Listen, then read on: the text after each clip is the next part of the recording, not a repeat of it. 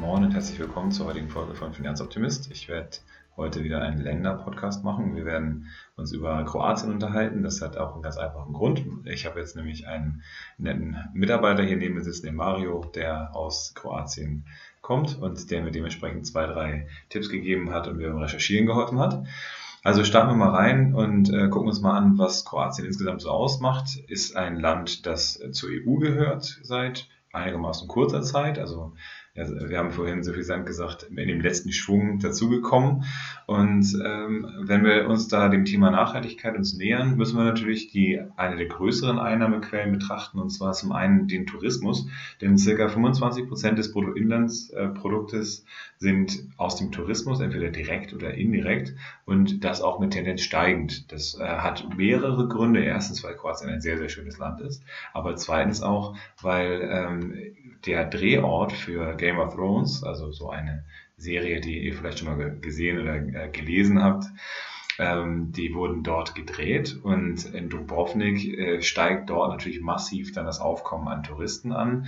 Und diese Touristen kommen sehr häufig auch mit äh, Schiffen angefahren und ich habe vorhin mal ein paar Statistiken gelesen, die 15 größten Seeschiffe der Erde äh, erzeugen halt so viel Abgase, zumindest was Schwefel angeht, wie die äh, ganze weltweite Autoflotte. Und dementsprechend ist das nicht ganz unproblematisch, je mehr dann da reinkommt. Das heißt, wir haben immer wieder den, den Trade-off, dass man eben sagen kann, auf der einen Seite bekommt man mehr Einnahmen, das Wachstum 4,4 Prozent jetzt erwartet zwischen 2018 und 2028. Und auf der anderen Seite das, was äh, da eigentlich präsentiert werden soll, wird durch diesen Massentourismus auch ein Stück weit zerstört.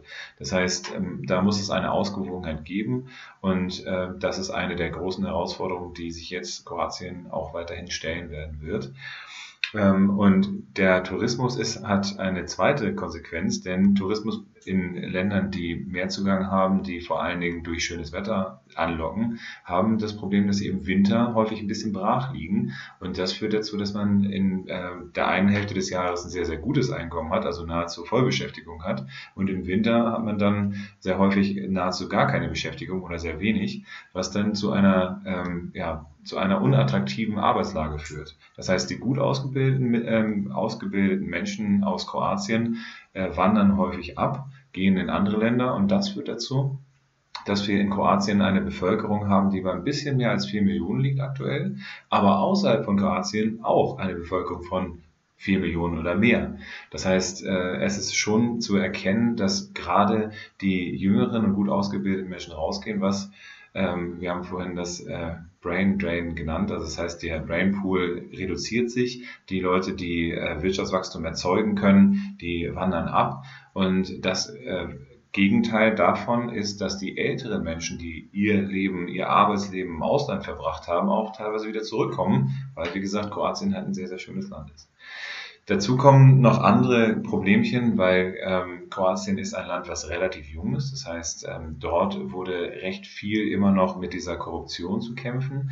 Das heißt, wir haben ähm, in Kroatien ein sehr, sehr hohes Empfinden für, äh, für Korruption. Das heißt, äh, Kroatien ist da eines der äh, am meisten wahrgenommenen Korruptionsländer äh, in Europa. Das heißt, da sind wir aktuell so bei 60, auf Platz 60 des ähm, des äh, Korruptionsindexes. Da spielen wir in Liga von Saudi-Arabien und Kuba, ähm, was aber jetzt aktuell angegangen wird und wir, äh, Kroatien bemüht sich da sehr stark darum, sich auch zu verändern in dem Bereich.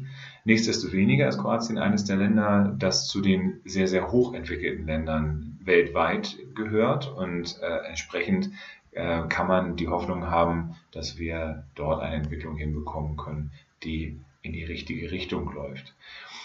Wenn wir äh, uns noch die Entwicklung insgesamt angucken, das heißt, ich habe es gesagt, ein bisschen mehr als vier Millionen sind äh, wohnen jetzt aktuell noch in Kroatien. Wir hatten aber in 2004 noch knapp viereinhalb Millionen, also 444 Millionen Einwohnern. Jetzt 4,15 in 2017 ist also eher eine dramatische äh, Entwicklung in die falsche Richtung.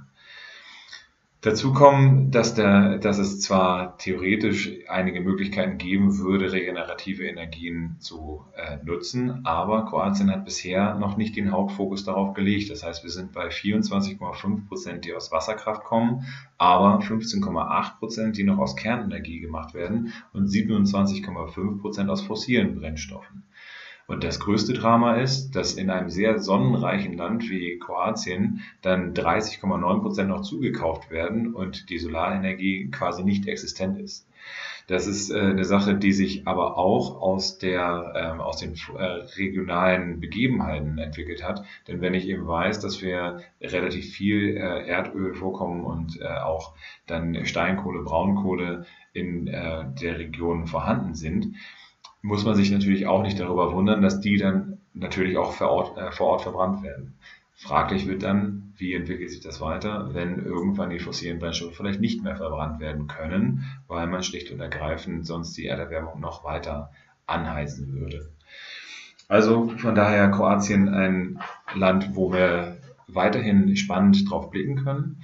Ne, nicht nur kommen Weltfußballer von daher und nicht nur sind da eben ganz, ganz viele Sportler, auf die man schauen kann. Ich habe vorhin dann auch gehört, dass äh, die einzige Wildcard, die Wimbledon gewonnen hat, mit Goran Ivanisevic auch aus Kroatien gekommen ist ähm, muss man eben sagen, dass es ein, äh, ja, ein Land ist, was so an einem Scheideweg steht. Das heißt, wie geht man mit dem, mit dem hohen Aufkommen an Touristen um? Wie geht man mit der Abwanderung der Hochqualifizierten um? Kriegt man es hin, dass man diesen Trend umgekehrt bekommt?